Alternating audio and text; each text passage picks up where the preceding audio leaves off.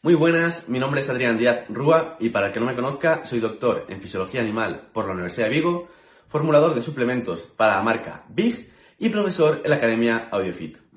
Hoy vengo a contaros los diferentes tipos de suplementos que existen y para ello los vamos a clasificar en diferentes categorías en función del objetivo para el que se empleen. En primer lugar, tendríamos los suplementos para ganar masa muscular y por orden de evidencia serían la creatina, el HMB, la ecdisterona, el ácido araquidónico y el ácido fosfatídico. También podríamos hablar de los diferentes tipos de proteína en polvo que existen, como puede ser la proteína de suero, la caseína, la proteína proveniente de extractos vegetales como la soja o el cáñamo, la proteína procedente de la carne o incluso del colágeno. Pero esto no deja de ser un macronutriente y por lo tanto podría considerarse perfectamente un alimento. También podríamos mencionar a los aminoácidos, ya sean ramificados como los BCAAs o esenciales como los EAs. Pero estos no dejan de ser, a, fin de cuentas, proteína. Por lo tanto, podrían considerarse perfectamente un nutriente o un alimento. En segundo lugar, tendríamos los suplementos destinados a la pérdida de grasa, siendo los más relevantes y con más evidencia científica la cafeína, la pesinefrina y el extracto de té verde, concretamente el EGCG.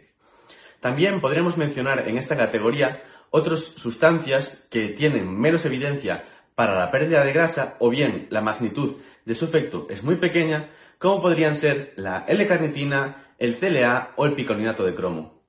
En cuanto a rendimiento deportivo, tendríamos en primer lugar los dos suplementos con más evidencia, que son la creatina y la cafeína.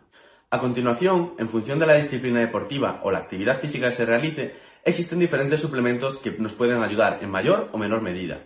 Por nombrar algunos de ellos, tendríamos la betalanina, los nitratos, la citrulina, el bicarbonato y la capsaicina y sus derivados. En la categoría de suplementos que ayudan a disminuir el estrés y la ansiedad, tendríamos en primer lugar como reina la ashwagandha frente al estrés y la lavanda contra la ansiedad. A continuación tendríamos otros adaptógenos como puede ser la rodiola y también la L-teanina. También podríamos hacer una categoría para los suplementos que nos ayudan a mejorar nuestra concentración y nuestra atención. En esta categoría también podríamos mencionar la cafeína y la L-teanina que hemos nombrado en otras categorías y después, a continuación, por ejemplo, diferentes sustancias colinérgicas, es decir, que favorezcan la vía de la colina, como puede ser la aceticolina, la colina bitartrato o el alfa-GPC.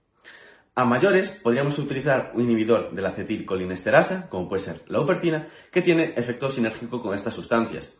Y por último, podríamos mencionar también el ginkgo biloba, la bacopa monieri o la L-tirosina como otros suplementos que nos pueden ayudar tanto a mejorar la concentración como el aprendizaje. También podríamos hacer una categoría que recogiera los suplementos con más evidencia para la mejora del sueño y del descanso, en la cual la reina sería la melatonina, que es la sustancia que podríamos considerar como más efectiva y con más evidencia para esto. Y a continuación tendríamos otras sustancias como puede ser el GABA, el magnesio o el 5-HTP que también nos pueden ayudar. También podríamos mencionar en esta categoría otras sustancias que tienen algo menos de evidencia para este fin, como podría ser la L-glicina o el tritófano. Por último, podríamos hacer una categoría en la cual se recogieran suplementos que nos ayuden a mejorar nuestra salud en general o a suplir carencias nutricionales. En esta categoría podríamos incluir desde multivitamínicos greens y complejos minerales hasta la glutamina o la vitamina D o C de forma aislada. Como habéis podido comprobar, se pueden hacer muchísimas categorías y existen infinitud de suplementos. Si os apasiona esta temática, os recomiendo que me sigáis a través de Instagram. Si tenéis cualquier duda sobre este vídeo, dejádmela en los comentarios.